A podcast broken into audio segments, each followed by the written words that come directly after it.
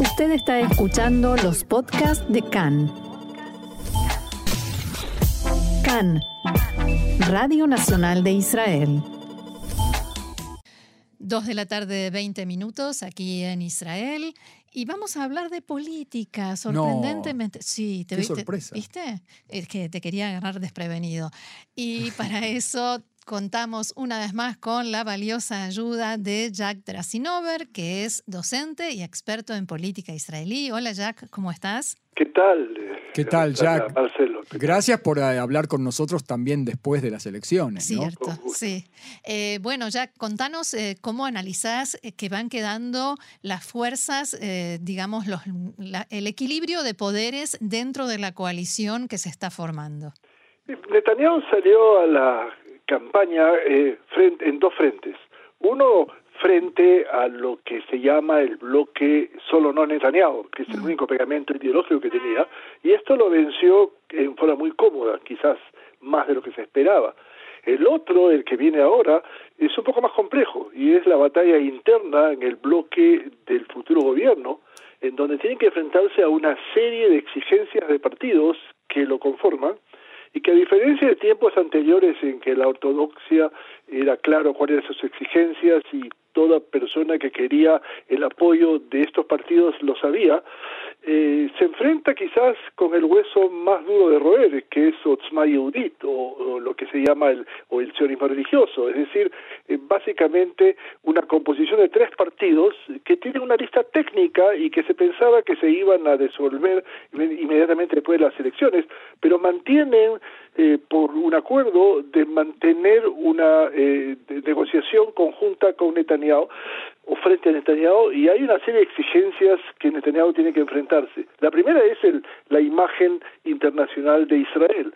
Eh, la aparición de algunas medidas o intentos de, homofobia, por ejemplo, de Avi Maoz, uno de los componentes de esta lista de sionismo religioso, eh, los intentos de Smutrich, el otro socio en este en esta en esta en este trío, eh, que habla de prácticamente convertir a Israel o acercarlo a un país de cual alajá, la prohibición de jugar partidos de fútbol los días sábados y eventualmente también no olvidarse a Ben que es el elemento que durante mucho tiempo fue a las manifestaciones eh, donde se dieron eh, violencia en las ciudades mixtas donde judíos y árabes viven, como Lut Ramble, que se desató eh, unos pocos actos de terror, pero que eh, la imagen que él dio no es precisamente la del político que en este momento exige ser ministro de Seguridad Interior, cosa que crea eh, algunos dolores de cabeza.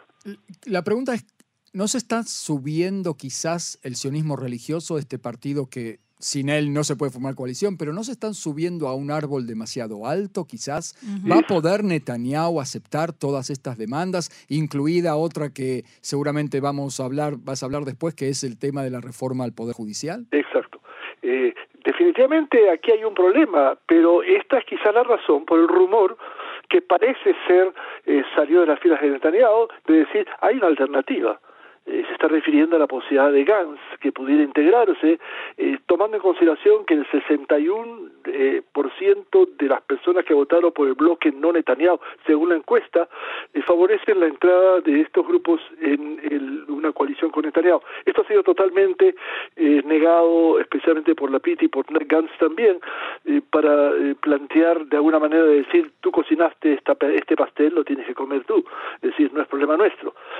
pero creo que se tiene que enfrentar lentamente, y eso es quizás la idea de que el hombre fuerte en la coalición, además del Netanyahu, es Deri eh, que tiene algunos elementos de muchísima experiencia política. La pregunta es si estos eh, eh, grupos más extremistas, especialmente el sionismo religioso, van a querer ceder porque de alguna manera eh, creo que ellos saben que no solamente ellos no tienen alternativa, pero tampoco Netanyahu. Y entonces eh, quizás la idea de decir, ¿saben qué? Nosotros nos quedamos fuera del gobierno porque de alguna manera un gobierno más reducido en Netanyahu no va a durar más de un año, año y medio, calculo. Y creo que esto es algo que Netanyahu también lo sabe. Si él quiere mantener su gobierno en cuatro años hasta la próxima elección establecida, tiene que tomarlos en consideración. la pregunta es el precio que tiene que pagar. A tal punto, ya que ayer cuando en el partido Noam se quejaron de que no habían sido invitados a las reuniones y que estaban considerando quedarse afuera, enseguida recibieron la invitación. Sí de inmediato. El problema es eh, la imagen que estos personajes tienen, especialmente en el mundo americano. Eh, vale decir, no solamente en la política americana frente a Biden, eh, que todavía tiene dos años más de gobierno, por lo menos, sino en algo más importante y mucho menos comentado, que es la imagen dentro del judaísmo americano que creo que en definitiva eh, la posibilidad de una visión muy extremista los va a alejar más de Israel, que creo que hay que tomar esto en consideración también, y Netanyahu lo sabe, por eso intenta de alguna manera tener eh, un, gobierno más moderado. El problema es que él está acostumbrado a ser el centro del gobierno, es decir, a, su izquierda van a haber eh, elementos a los cuales eventualmente se puede culpar si es que hay una medida que no responde a esa política como una exigencia y a la derecha también, pero en este momento el elemento más, moderado. es Netanyahu. Claro. Ahora, Jack, hay mucha confusión y mucha polémica respecto a las reformas propuestas para el Poder Judicial. ¿Quién quiere qué? Este, esa reforma que en hebreo se llama lo que se llama Piscat Itkabrut, es decir, lo que podríamos traducir como el fallo vencedor, es anular el veto que tiene el Poder Judicial en Israel eh, eh, para anular eh, o vetar leyes de la Knesset sobre la base que no tengan un espíritu constitucional, porque en Israel no hay constitución escrita. y esto que puede dejar varios, varias leyes fuera de, de, acción a pesar de haber sido aprobado por las leyes, es algo que estos sectores en el gobierno quieren anular.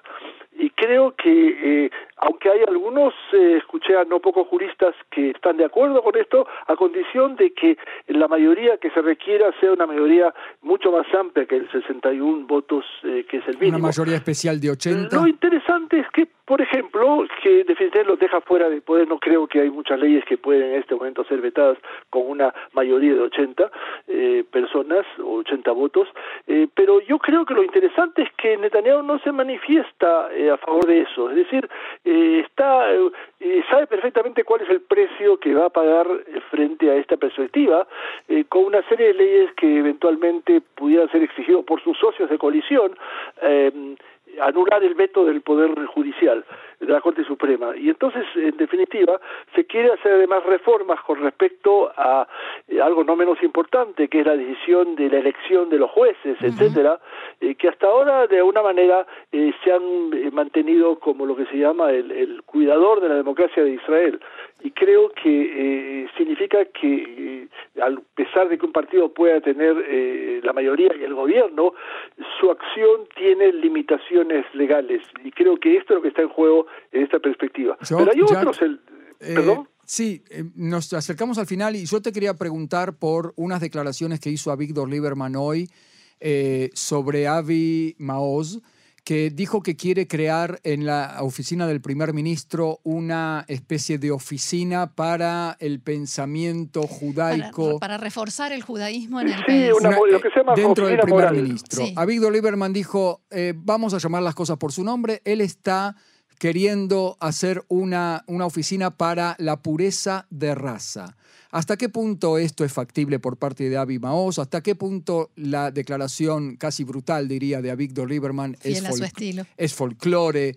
Eh, ah, ¿Cuán ah. serio podemos tomarlo todo esto? En primer lugar, hay que tomar en consideración que eh, Lieberman ha hecho una declaración eh, de no menor menos peso de la que tú mencionas y es decidir no recomendar a nadie para que el presidente que empieza sus negociaciones hoy día, eh, conversaciones con los diversos partidos y tiene que decidir a quién le da el mando para poder intentar formar gobierno, dijo claramente que no va a recomendar a nadie, ni él, eh, eh, ni en definitiva Gantz. Y esto es, sumamente serio. Con respecto a lo eso implica básicamente el gran problema de estas elecciones, que es la falta de liderazgo de la PIT, eh, que no ha sido aceptado por todos los grupos de su coalición.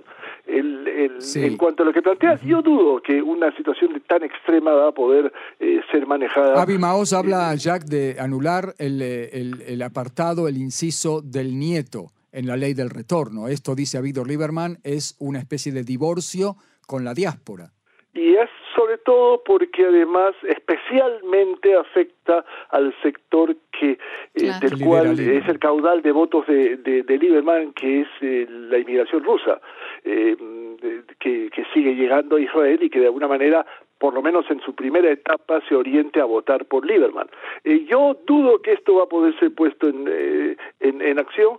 el silencio de Netanyahu claramente, y sobre todo el sector del Likud, no no deja de decir de alguna manera no creo que implica que va a poder ser aplicado ahora no olvidarse que no es solamente un miembro y aunque ha habido una negociación entre los tres sectores que conforman el sionismo religioso de negociar juntos, eh, no he visto a los otros dos socios de la coalición del sionismo religioso apoyar esta medida. De manera que dudo que esto se plantee, pero por ejemplo sí la anulación de los del impuesto que se hizo a las bebidas azucaradas, a, los, eh, los utensilios, eh, de plástico, etcétera, que más que un elemento ecológico, el sector ultrarreligioso eh, lo ha tomado como una afrenta directa a él. Y esto es algo que Netanyahu va a tener que nadar en un mar muy turbulento para poder de alguna manera manejar una cantidad de factores que cada uno de alguna manera plantea. Y el último, por supuesto, el, la voz de protesta dentro del Likud, que por ahora es tenue, pero mm. puede acentuarse, de decir, si ustedes reparten ministerios a todos, cada uno quiere un buen ministerio, ¿qué nos queda a nosotros? Bueno, que somos el partido será, más importante. Esa será nuestra excusa para volver a llamarte la próxima vez, cuando las negociaciones sigan avanzando y llegue el momento de quizás la rebelión interna dentro del Likud. ¿Te parece? Perfecto. Muy bien. Jack Drasinover, experto en política israelí, muchas gracias y será hasta la próxima. A ustedes, hasta la próxima. Hasta luego, Jack. Adiós.